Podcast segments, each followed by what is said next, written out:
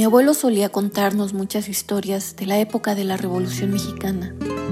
Decía que aquellos días estuvieron plagados de leyendas y mitos sobre tesoros escondidos, magia negra, espiritismo y apariciones sobrenaturales. Según él, algunas de estas historias eran del todo ciertas, por lo que no deberíamos echar en saco roto aquello que se nos contaba sobre las almas de villistas, zapatistas y maderistas que penaban por las calles de nuestro país. De hecho, fue mi abuelo uno de esos muchos revolucionarios que confesaba haber sido testigo de los fenómenos paranormales que se contaban en aquellos tiempos bélicos y que, hoy por hoy, siguen siendo uno de los periodos históricos donde más vidas se perdieron en México y, por ende, donde más almas se quedaron atrapadas en esta nación repleta de misticismo y misterios por resolver.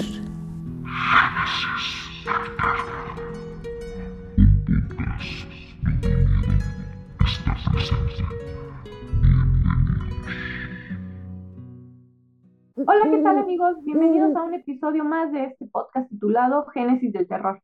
Mi nombre es Elizabeth González y como en cada emisión me acompaña mi hermana Vicky González y juntas les contaremos historias que les prometemos los mantendrán al borde del terror y el suspenso. Los invitamos a que puedan suscribirse a nuestro canal, que activen las notificaciones, que nos sigan en nuestras redes sociales. Recuerden que en Facebook estamos como Génesis Fan, que estamos también en diversas plataformas como Spotify y Apple Podcasts y bueno, pues suscríbanse si no se han suscrito, este, y solamente les gusta escucharnos, este, déjenos sus comentarios de qué temas, de qué historias les gustaría escuchar, o, cuéntenos ustedes las historias o los temas que, les interesan.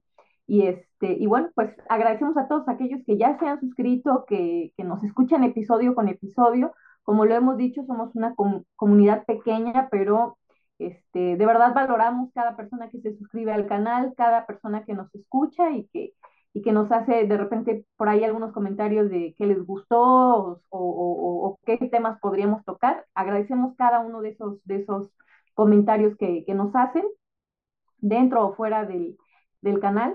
Entonces, bueno, pues antes de iniciar, los invitamos a que vayan a buscar algo con qué botanear, este, algo que tomar, pónganse bien cómodos si están en casa, ajustense bien los audífonos si van en el transporte, si están en la escuela o en el trabajo y prepárense para escuchar estos relatos verdaderamente escalofriantes. Bueno amigos, pues el tema del día de hoy es un tema bien interesante.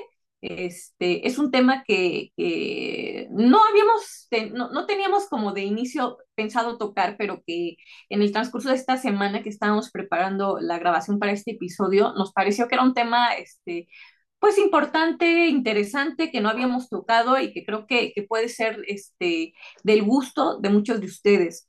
Este, estamos ya casi por terminar este año, es, creo, que, creo que es gratificante para todos llegar ya a, la parte final de este año 2023 y con ello pues también ya se acerca el final de la temporada de, de, este, de esta quinta temporada, de esta quinta temporada de, de, Génesis del Terror. Pareciera que todavía nos faltan muchos episodios, pero prometemos que antes de que se acabe el año vamos a terminar con esta, con esta quinta, quinta temporada. Y, este, y bueno, ustedes esténse al tanto de cada episodio que salga, pero bueno, pasando ya al, al, tema que nos atañe para, para el episodio de, de, hoy, le voy a dejar a Vicky el tiempo, que ella nos va a dar la introducción y el tema que vamos a tratar. Vicky, es, es tu tiempo. Muchas gracias, Eli. Sí, este, pues solamente reiterar, como, como ya lo mencionaste, agradecer a todas las personas que pues, nos escuchan cada episodio, agradecerles porque, pues, eh, por sus vistas, por sus comentarios, muchos a veces nos comentan de manera personal cuando los vemos, este, por mensajito eh, personal, entonces agradecemos a todos, a todos los que nos, nos pues, hacen parte esta, de esta comunidad. Y pues bueno, el, el tema que queremos tocar el día de hoy, como dice Eli, es un tema muy, muy interesante. Eh, ustedes se han dado cuenta que regularmente tratamos no solamente de hacer episodios este, donde contemos historias solo por contarlas, ¿no? Sino que van relacionadas a un tema. A veces hemos querido hacer eh, algunos episodios conmemorativos a algunas fechas importantes de nuestro país, de nuestra cultura, y el día de hoy pues toca toca y no podíamos tal vez dejar este, pasar un, un, episodio dedicado a las leyendas de la Revolución Mexicana, ¿no?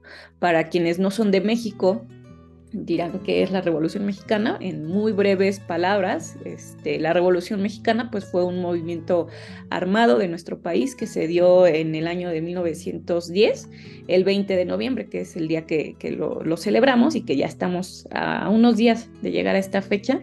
Y, tan lo celebramos que es un día este, que, que es legal, como dicen, es oficial, ¿no? Que, se descansa, ¿no? Entonces, eh, este movimiento armado, armado perdón, surgió por la, pues sí, la, insatisfacción que tenía la gente en ese momento, el pueblo, por pues, el gobierno que, que se tenía, ¿no? En aquellos años. Entonces, eso es básicamente la revolución y a partir de pues ese, ese movimiento en el que pues mucha gente murió, mucha gente peleó, este, y mucha gente también se dice que, que tenía tesoros y que los escondía, este, pues surgen muchas leyendas, muchas leyendas en nuestro país sobre diversos personajes, ¿no? Entonces, eh, hoy quizás sea un, episodio breve porque mm, tampoco hay mucha, mucho material de donde encontrar muchas leyendas, pero hay algunas que son muy interesantes y que pues les traemos el día de hoy preparadas para platicarles. Ojalá les gusten y, este, y pues les ayude a pasar este día de descanso que, vamos a, a, tener ahora el 20 de noviembre este, y pues puedan ver este episodio y, aprender un poquito más de estas leyendas, ¿no? Sobre todo porque este, aún en esos tiempos, mm, diría yo más en esos tiempos, pues se creían en este tipo de cosas, ¿no? Entonces, eh, ahí, ahí, van, a, van a ver que está muy interesante esto que les queremos platicar. Entonces, mm, no sé, Eli, ¿te gustaría empezar con, con alguna leyenda que hayas encontrado sobre, sobre esta, eh, este evento de la revolución? Claro que sí, claro que sí, Vicky. De hecho, esto que dices es muy cierto, ¿no? Fue una época, eh, se dice que estaba plagada de, tesoros ocultos, de magia negra, de supersticiones, ¿no? Todo esto era parte de, los campamentos de los villistas, de los zapatistas, ¿no? Se contaban mucho este tipo de, historias, ¿no? Este, para los que no sepan, este, dos de los, bueno, hay muchos personajes de la Revolución Mexicana como emblemáticos, pero de los más emblemáticos vamos a tener a Pancho Villa, a Emiliano Zapata, a Francisco y Madero, ¿no? Son de los personajes que diría yo que cuando nos dicen Revolución Mexicana, son de los primeros en los que pensamos, ¿no? Entonces, sí, de hecho hay muchas, muchas leyendas. Yo comenzaré contando la, una de las que son de las más conocidas, que es la de El Nahual de Cerro, de Cerro Grande, que es un lugar allá en Colima, ¿no? Entonces se cuenta que había un hombre en aquel lugar que se, se llamaba Teodoro Alonso, le decían el indio Alonso, ¿no?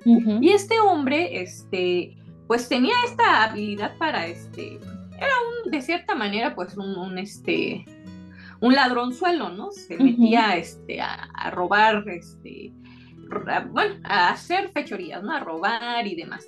Entonces se cuenta que este, este, que este hombre tenía la habilidad para desaparecer en un santiamén, ¿no? O sea, cometía sus fechorías y, de repente ya lograba desaparecer así, este, pues de una manera increíble, ¿no?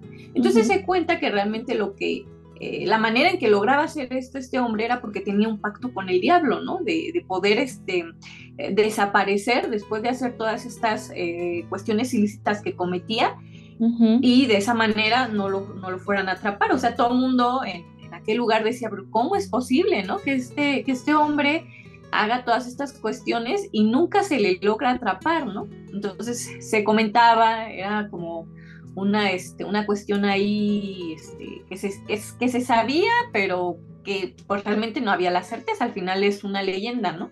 De que tenía pacto con el diablo, ¿no? Y algo muy similar se cuenta de, de, Pancho, Villa, ¿no? Ahorita, ahorita antes de empezar a, a grabar, tú me comentabas esa parte. Sí, sí, de Pancho Villa, este, pues bueno, es uno de los personajes más reconocidos, yo como dices tú, este, que, que inmediatamente se nos viene a la mente cuando escuchamos hablar sobre la revolución. Y, lo que yo escuchaba, lo que yo investigaba sobre este personaje este, es lo siguiente, o sea, cuando empezó la Revolución Mexicana, eh, la revolución tiene dos etapas, ¿no? De, pues de desarrollo. Pancho Villa este, surgió ya como, como alguien famoso, digámoslo así, en la revolución durante la segunda etapa de la revolución. Y se dice que previo a esto él pues era igual un, un, este, un ladronzuelo, se dedicaba a saltar gente. Eso sí, se sabía que era un, una persona que a pesar de que no tenía nada de estudios, era una persona que pues, aprendió a leer ya de grande, o sea, y, no era una persona culta que hubiera tenido educación, era muy inteligente, o sea, era un, un, hombre con mucha inteligencia, conocía perfectamente, este, se dice que toda esta parte de, donde él era, creo que es Dura, era de Durango, creo él. De Durango. Chihuahua, toda que, varios estados del norte conocía él súper bien. Y entonces, pues bueno, eso también lo hacía este, tener muchos contactos ¿no? en, todas esas, zonas, conocer mucha gente. Y dicen que en alguna ocasión, cuando él estaba platicando con, no sé, había llegado a, cierto lugar, este, empezaron a platicar, de pronto, como, como leía yo en esta en esta parte donde hablaban de Pancho Villa, eh, en esa época era como muy dado la gente a hablar sobre estos temas, ¿no? Así como sobrenaturales y de misticismo y de magia y demás. Y entonces surgió que alguien le, contó una leyenda de unas personas, eran unos hermanos que se dedicaban a, ser toreros, pero realmente pues no tenían mucha este, madera para ser toreros, ¿no? Entonces eh, decían que, que, de repente de la nada pues, resultaron ser buenísimos, ¿no? Y saber mucho de los toros y demás. Y hicieron una fortuna, hicieron una fortuna. Entonces eh, esto se le quedó pues, como muy, muy en la mente a, Francisco Villa y, este, y dicen que de la nada, de, cuando se dieron cuenta, menos, cuando menos se dieron cuenta, ya se había, se había ido, ¿no? Y dicen que fue a buscar al lugar donde se decía que estas personas habían hecho un pacto con, con el maligno para poder recibir esta, esta, este conocimiento que ellos querían sobre los toros y entonces dicen que él hizo lo mismo y que finalmente este, después de, esa, de, ese, de ese ritual que él hizo regresó y, de ahí pues en adelante fue un personaje súper importante en la revolución, ¿no? O sea, este, él prácticamente financió mucha, mucho, en muchos sentidos la segunda etapa de la revolución. Entonces, bueno, también cae en esto, ¿no? Que dices tú sobre, sobre vender el, alma al diablo, que no sé qué tan cierto sea, nadie creo que podría este, totalmente tener la certeza, pero bueno, eso es lo que se cuenta, ¿no? De, de Francisco Villa, ¿no? No sé si tú tengas este, otra o... De que... Ajá. Sí, además de que, de que era un personaje muy controversial, sigue siendo un personaje muy controversial, ¿no? Algunos adoran a Pancho Villa y otros, bueno, lo detestan con ganas, ¿no? O sea, finalmente yo siempre digo, son personajes que pues tenían su parte humana, ¿no? O sea, debió tener sus cosas buenas, sus cosas no tan buenas, ¿no?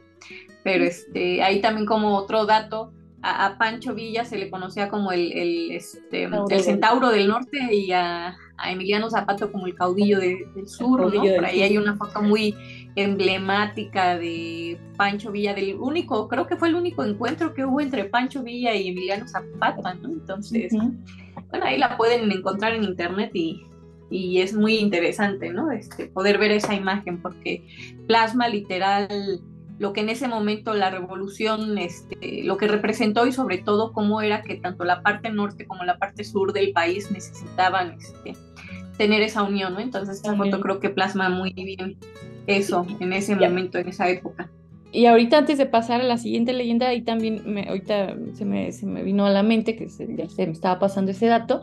También dicen que una vez que murió Francisco Villa, hubo también muchas leyendas de, sobre él, ¿no? Se dice que por ejemplo, cuando murió, este, su cabeza fue cortada y se la quedaron el gobierno estadounidense como para, para analizar, porque como era un buen estratega para las, la cuestión de, de la guerra, este, querían analizar su cerebro a ver cómo, cómo funcionaba y cómo podía hacer esas creaciones de esas estrategias, ¿no? En, cuanto a la pelea. Este, y bueno, se dice muchas cosas de, de él, ¿no? De los tesoros que, que enterró y que ahí eh, dejó escondidos y que la gente este, pues no puede tocar porque les pasan, se mueren y, demás, ¿no? Entonces, sí, siempre yo creo que fue un personaje pues, muy, muy místico, ¿no? Con mucho misterio y aún a la fecha, ¿no? O sea, se saben algunas cosas de él, pero creo que también hay muchas cosas que se desconocen, ¿no? Como cualquiera de esos personajes, pero creo que en el caso de Pancho Villa sí, sí se guarda como mucho misticismo sobre, sobre su vida incluso empezando por el nombre, ¿no? Que Pancho Villa es como lo conocemos, como este, su... pero en realidad se sabe que este, él sí tenía un nombre original, que era este de Doroteo, este, Doroteo, Arango, pero que en realidad también este, se fue cambiando muchas veces el nombre por, por, cuestión de precisamente de que no lo fueran a capturar y demás, ¿no? Entonces, este, bueno, Sí, sí, yo creo que hablar de Pancho Villa podría dar para un episodio de otro tipo, no precisamente del que tratamos en este podcast, pero, pero creo que es interesante, ¿no? Que este, tocar algunos, algunos datos como estos. La otra leyenda que yo encontré es una que se llama El Pozo de las Cadenas y cuentan que este, esta leyenda este, transcurre en el campo, un campesino este, encuentra a un grupo de viajeros que eran, este, estaban participando en la revolución y entonces este, le piden que les dé algo de agua, de comer, y él les, les ofrece, los lleva a su casa, les da agua, les da de comer y demás. Los invita a quedarse esa noche ahí en su casa para que pasen la noche, para que descansen. Y entonces resulta que estando ya este, ya llegando la, noche y estando este hombre descansando, pues estos viajeros que realmente eran unos, este, pues unos, unos eh, malhechores, este, lo, lo atan y lo avientan a un pozo, a un pozo. Y entonces, bueno, obviamente el, destino de este hombre es la muerte, pero se cuenta que ya ahora con el paso de los años, este, en ese lugar donde ocurrió todo esto, aún se pueden escuchar este, los, los lamentos, los gritos, las cadenas con las que sujetaron a este hombre, este, y que se escuchan ahí, ahí este, muy, pues así que algunos dicen que muy nítidamente se puede escuchar. Obviamente es una leyenda, habría que ir al lugar donde estaba este pozo y donde ocurrió esta, esta leyenda que no se sabe exactamente, o al menos no en donde yo encontré la leyenda, no decía exactamente el lugar en el que ocurre, pero sí creo que este, pues que guarda esa parte de, toda leyenda, ¿no? Entre que hay una parte a lo mejor de, realidad y otra de mito, ¿no? Habrá, habría que ver cuál es la parte de mito que hay en esto, pero me parece que, bueno, es, eso no solamente, este, eh, vamos, que muchas veces, muchas historias eh, narran esta parte, ¿no? De cuando hay un evento traumático para alguien o que alguien muere en condiciones traumáticas, se quedan como estas huellas, ¿no? Estos lamentos, estos sonidos, ¿no? Entonces, bueno, me parecería que sí puede ser una leyenda, pero quizás tenga cierta parte o bastante parte de, de verdad, ¿no?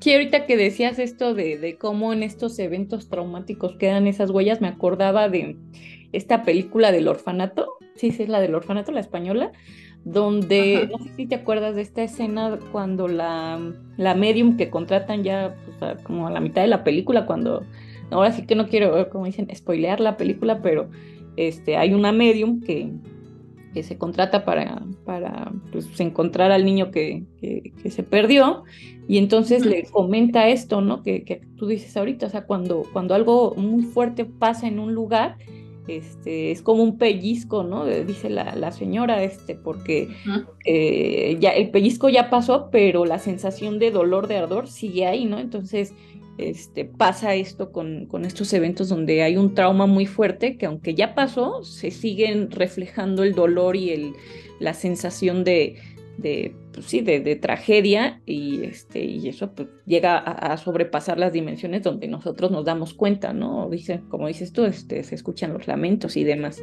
Ahorita me acordé de eso, dije, ay, sí, que eso es, muy cierto. Este, yo traigo una leyenda, una leyenda igual que se llama El Tesoro de Heraclio Bernal. Y Heraclio Bernal eh, se dice que era un, fue un héroe revolucionario. Yo la verdad es la primera vez que este, escucho sobre él. Yo nunca había escuchado sobre este personaje, pero dicen que era un, un héroe, que este, pues era un tipo Robin Hood. Este, este, este personaje este, se desempeñaba eh, o vivía en Durango, dicen que en los bosques de Durango, en una comunidad muy pequeña que se llama San Miguel de las Cruces.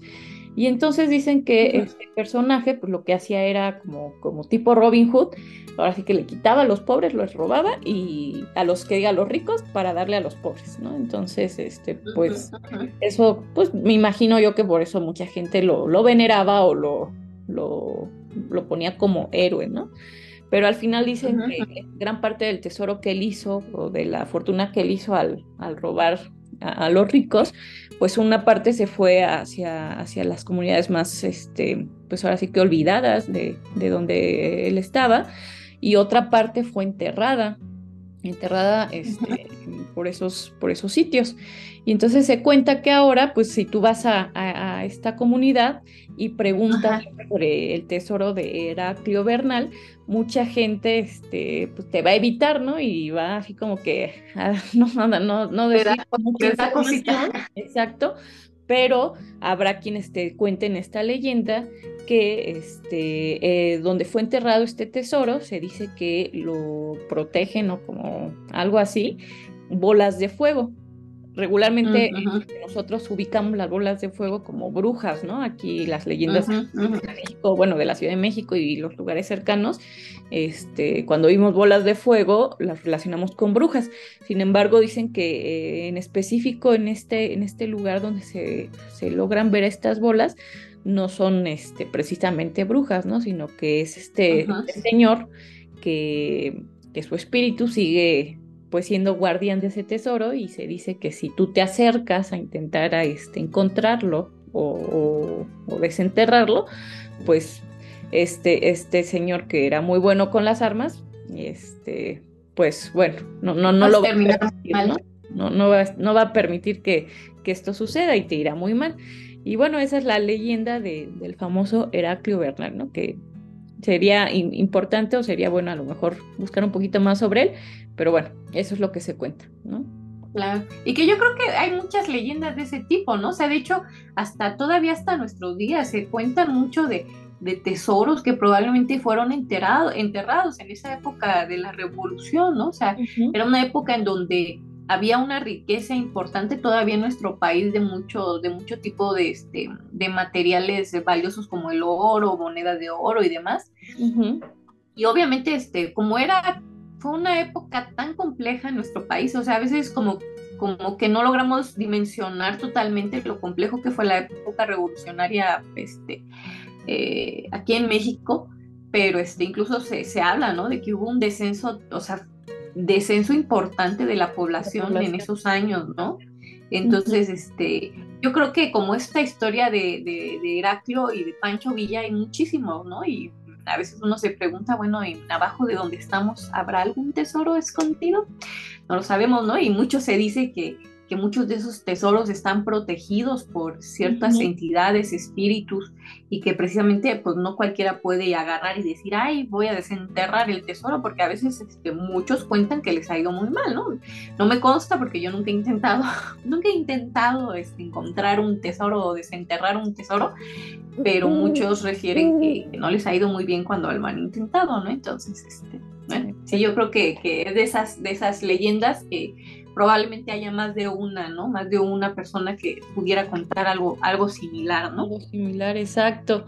De hecho, hay una, hay una historia que yo escuchaba, ahorita que dices esta parte de los tesoros y que no cualquiera puede este, acceder a ellos, o sea, hay historias, digo, seguramente los que nos escuchan y que les gustan estos temas, tú, este, todos hemos escuchado historias sobre sobre personas que dicen, no, es que este, en tal terreno hay un tesoro, ¿no? Y, lo quieren buscar y lo quieren buscar y, hay gente que hasta se muere por de tanto este, insistir porque dicen es que ese tesoro no, aunque esté en tu terreno, tú no eres quien lo tiene que descubrir, ¿no? Está destinado para alguien más o es un tesoro que no nadie lo va a poder este, encontrar nunca. Pero hay una leyenda que se llama, de hecho, el tesoro revolucionario, que cuenta este, precisamente la historia de un señor que pues él estaba en su terreno y de repente este, creo que estaban haciendo algunas, ah, mm, algo había pasado en el terreno, estaba como que eh, había tenido ahí, sufrido algunos, este, algunos problemas y entonces estaban como que reconstruyendo y demás y entonces dan con un tesoro. Y entonces este, el señor le, le, comenta a su compadre que, este, pues, que vayan a desenterrar el tesoro, que, este, pues, que a lo mejor les puede ir muy bien y demás, pero le dice claramente, oiga, no, no, no le vaya a decir a nadie, este, esto nada más que queda entre nosotros y demás. Y pues como siempre pasa, ¿no? Cuando le dices a alguien, no le diga, fue y lo dijo. Baile, dice. Fue de lengua larga y este y resulta que pues como como en todas estas cosas también a veces hay gente que pues eh, surgen las envidias este para pronto personas que empiezan a decir bueno este pues los voy a matar no y me quedo yo con el tesoro y eso dicen que, que, que, sucedió, que el día que iban a desenterrar el tesoro, se juntó un grupo de personas que querían este, pues una vez que sacaran el tesoro, atacar a estos, a estos dos hombres y matarlos para poder quedarse con el, con el tesoro, ¿no? Entonces, dicen que curiosamente cuando estaban a punto de atacarlos, se escucharon galopes, este, rechinillos de, de caballo, y el caso es que este, pues fueron defendidos por, esta, por, estas, por estos ruidos, por estas manifestaciones, estos hombres pudieron sacar el tesoro y no les hicieron nada. Entonces se cuenta o cuenta la leyenda que este, los, las personas que enterraron esos, esos tesoros en la revolución, en la época de la revolución, fueron quienes protegieron a estos hombres a pesar de, pues, de haber cometido la indiscreción el compadre para que al final pues, el tesoro quedara en sus manos, ¿no? Este, y esa es una, pues es una historia donde este, vemos que alguien sí pudo desenterrar el tesoro, pero hay muchos tesoros que por ahí nunca, nunca, o sea, la gente se, no se logra. Y, no se logra. De hecho, creo que tengo entendido que ahí en casa de mi abuela en Tula, en Tula, en Tula Hidalgo, se contaba, que por ahí alguna vez yo llegué a escuchar que ahí en la, en, en la huerta, que era una, es una hace muchos años ahí había una huerta, ahora ya no hay, pero bueno, si les, les, seguimos diciendo la huerta, ¿no? Este, y, y, yo alguna vez llegué a escuchar que ahí se pensaba que había un tesoro escondido, ¿no? Y que había el guardián del tesoro, que era la persona esta que se decía que se, que se veía pasar por el pasillo este que divide la casa de sus hermanas, bueno, la, la que era la casa de mi abuela y la casa de sus, sus hermanas, ¿no? No sé qué tan cierto sería, pero supongo yo que Tula fue un lugar muy, este, muy estratégico para la época revolucionaria, fueron de esos sitios así muy, muy, este, muy estratégicos como otros, otros poblados.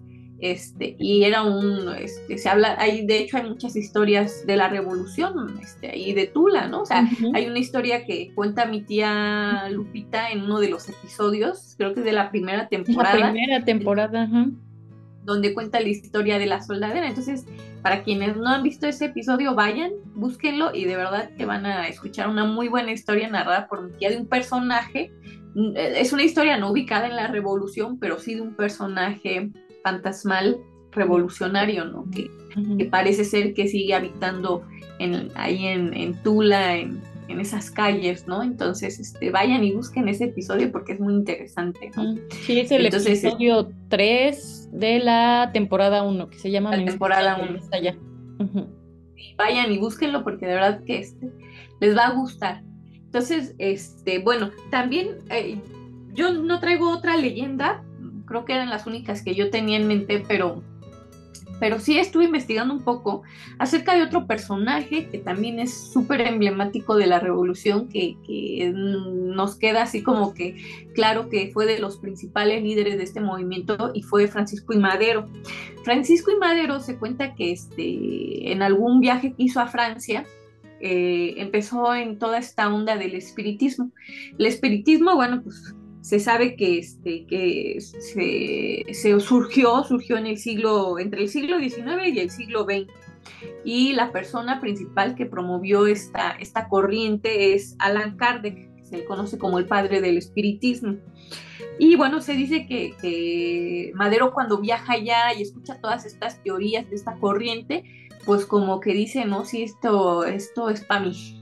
Y entonces se empieza a meter mucho en esta onda. De hecho, no, hay muchos personajes de esa época, no precisamente mexicanos, pero que andaban metidos en esta onda del espiritismo. Ahí tienes a Victor Hugo, Charles Dickens. Fueron personajes que se metieron y que hoy en día se sabe que muchos siguen participando de este tipo de, de, este, creencias, ¿no? De, Del espiritismo. Entonces, bueno, Madero llega a un punto en donde él literal se autodenomina como un medium, medium de escritura. Este, y bueno, lo que él hacía era precisamente, eh, parece ser que lograba como dejar que otros espíritus entraran en él y escribía ciertas cosas que le dictaban estos espíritus, ¿no?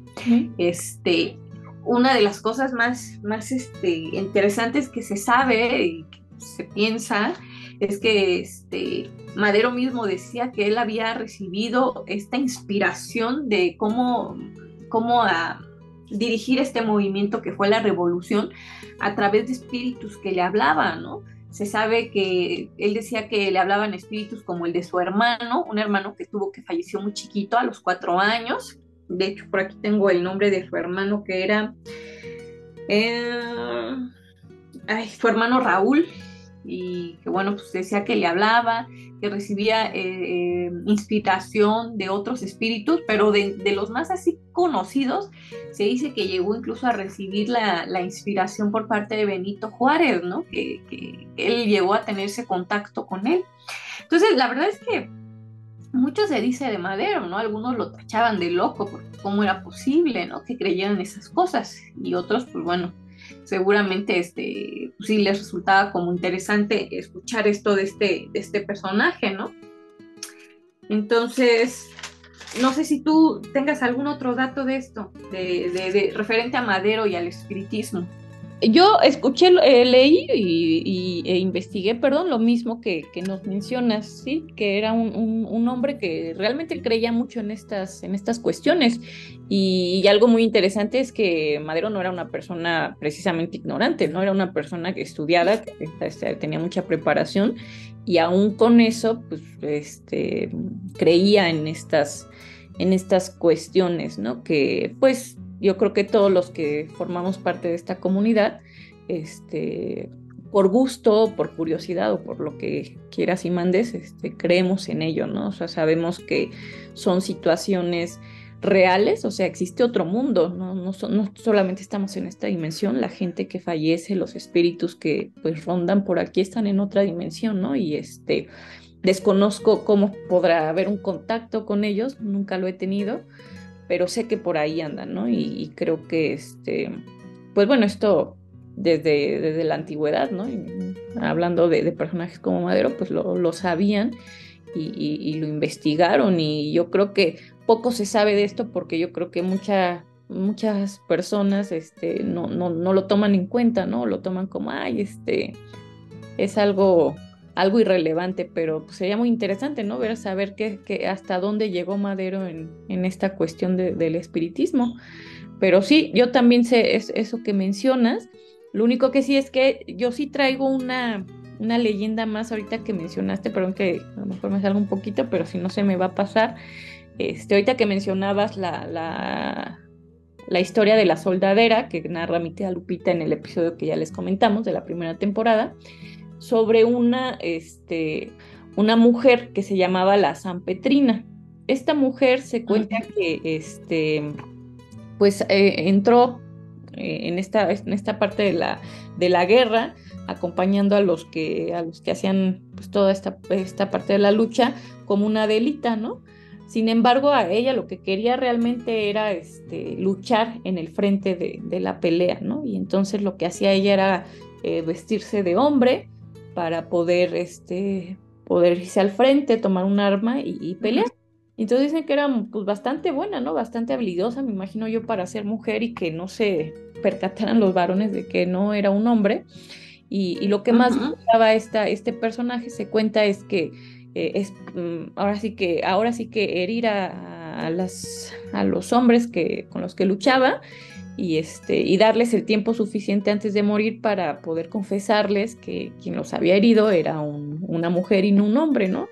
Y pues como, como en esos tiempos que, que eh, los hombres, este, bueno, había mucho machismo, este, pues dicen que lo que más les sería el orgullo a, a las personas que morían no era tanto que pues el plomazo que les habían metido, ¿no? el, hecho de saber que quien se los había dado era una mujer, ¿no? Entonces, eh, pues ahorita me acordé por la historia que mencionaste de mi tía, porque muchas mujeres también participaron en, en, la revolución, ¿no? O sea, se sabe poco de estas mujeres, pero incluso se dice en esta, en esta leyenda que esta mujer después hizo su propio mini ejército, por así decirlo, de mujeres que participaron en la revolución, que no se sabe mucho de eso, pero que existió. Bueno, al menos por lo que leo en la, en la leyenda, eh, se, existió y debe de tener algo de cierto, ¿no? Sabemos que las leyendas tienen cierta parte de ficción, pero también hay un, un deje de realidad, ¿no? Entonces, este, sí, son, son leyendas bien interesantes. La verdad, nunca, yo nunca me había puesto a pensar, ¿no? Cómo, este, cómo estos eventos pues, pueden dejar leyendas bastante importantes, muy interesantes. Y este, y, sí, creo que a mí me gustó mucho, pues quisiéramos este episodio, valió mucho la pena, aunque es pequeño quizá, pero vale, vale bastante. Algo que algo que creo que omití decir cuando, cuando eh, narré un poquito la, leyenda del, del, Nahual de... Mm, ay, aquí lo tengo el gato.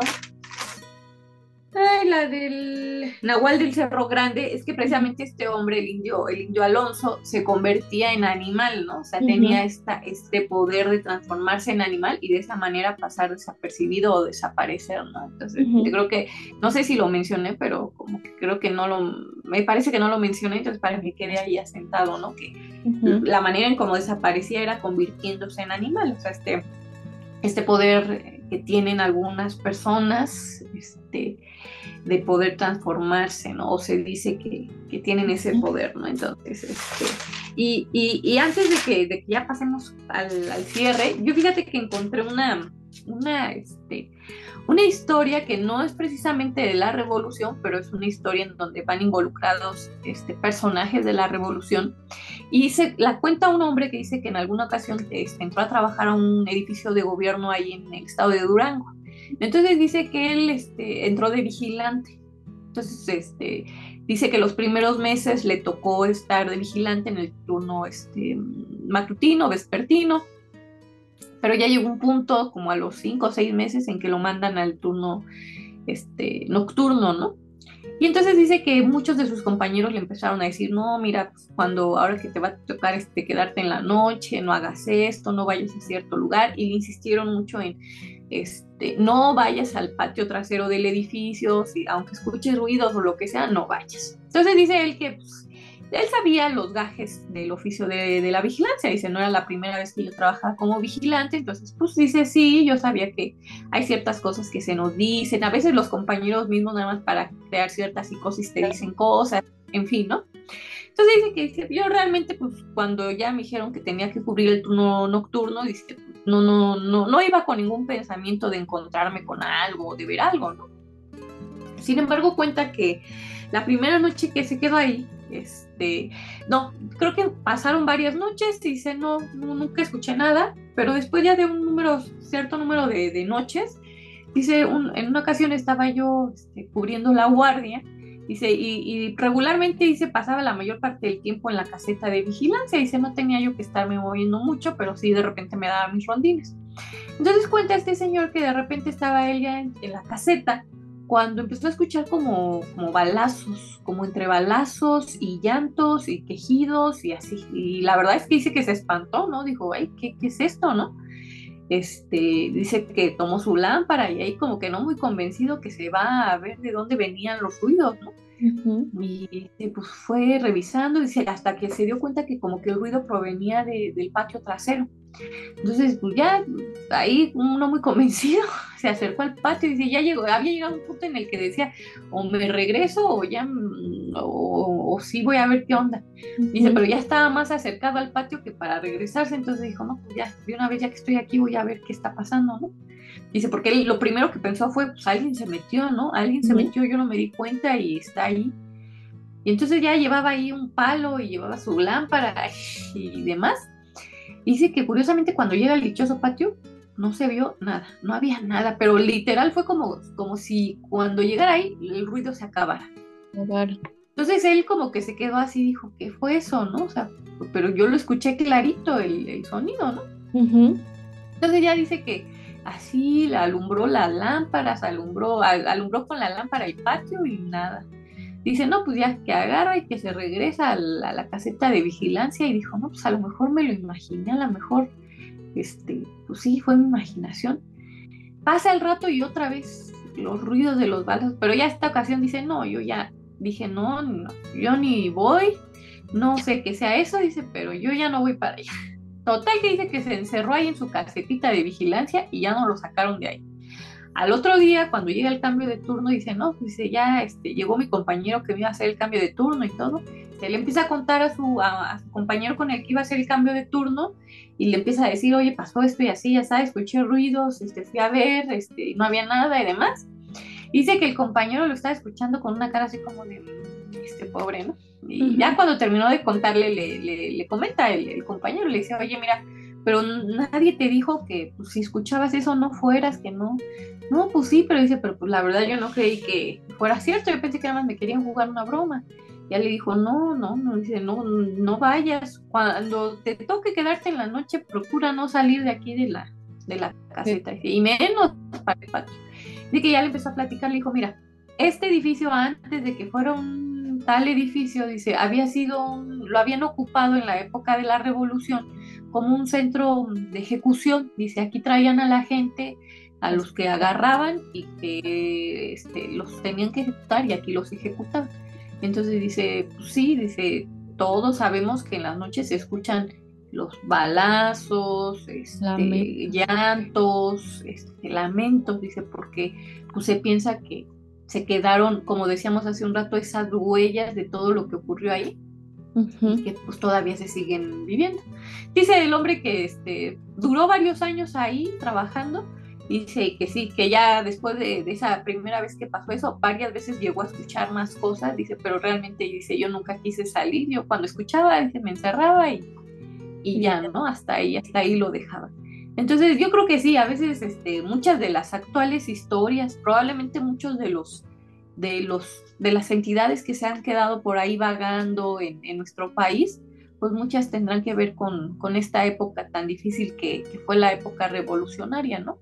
Y que al final de cuentas también creo que es importante mencionarlo, fue una, un evento importante porque de ahí eh, se habla de que la revolución fue un parteaguas para que México este, se transformara y mucho de lo que hoy en día se ha logrado, de lo que hoy en día es nuestro país, es gracias a ese movimiento que fue pues, liderado por muchas personas y que muchos, muchos, muchos, muchos hombres y mujeres dejaron sus vidas para que hoy por hoy podamos tener este, un país independiente, un país algunos dirán que no, pero yo creo que sí tenemos cierta independencia y, que hay cosas buenas que, que, han ido a mejora en nuestro país, ¿no? Entonces, este, pues que tengan todos en este día de, de asueto de, del 20 de noviembre un, un, lindo puente, que se la pasen muy bien. No sé si tú quieras comentar algo más, Vicky, antes de que empecemos ahora sí ya con el cierre del episodio.